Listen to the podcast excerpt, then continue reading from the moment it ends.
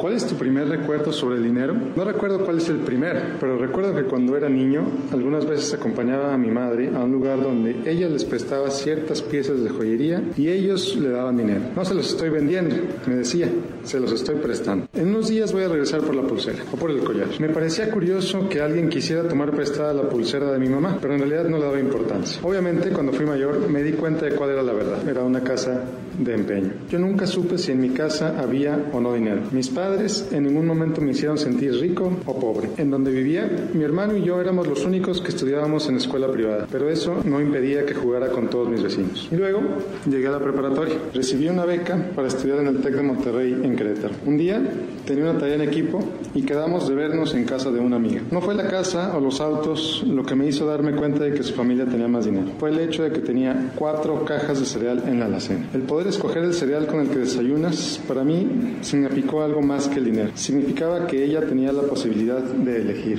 Significaba libertad. Una posibilidad que en mi casa no necesariamente existía. Cuando había cereal en mi casa, si acaso, había una caja. Le platicé a mi mamá y a partir de ahí ya había dos cajas de cereal en la casa. Eso significó mucho para mí, puesto que me dio la posibilidad de elegir. Lo que le decimos a nuestros hijos tiene un impacto tremendo en sus vidas. Un niño aprenderá a ver la vida como sus padres le enseñan a ver. Me duele mucho ver cuando, por ejemplo, a un niño o niña, sus padres le dicen que algo que él quiere es muy caro y que no se lo pueden comprar. Un niño no comprende lo que significa caro o barato, pero sí entiende el no puedo que sus padres le dicen. ¿Qué le enseña eso? ¿Qué aprende cuando oye repetidamente no puedo? Imagínate, ¿qué aprende un niño cuando le dices no puedo para algo que él quiere y te ve comprar mil cosas para sus hermanos o para ti? ¿Qué hace eso a la imagen que tienes sobre sí mismo o sobre sí misma? Es difícil, muy difícil, pero es necesario tener conciencia en lo que le decimos a nuestros hijos y cómo se los decimos. Enseñémosles a través de nuestro ejemplo a respetar a todos por igual,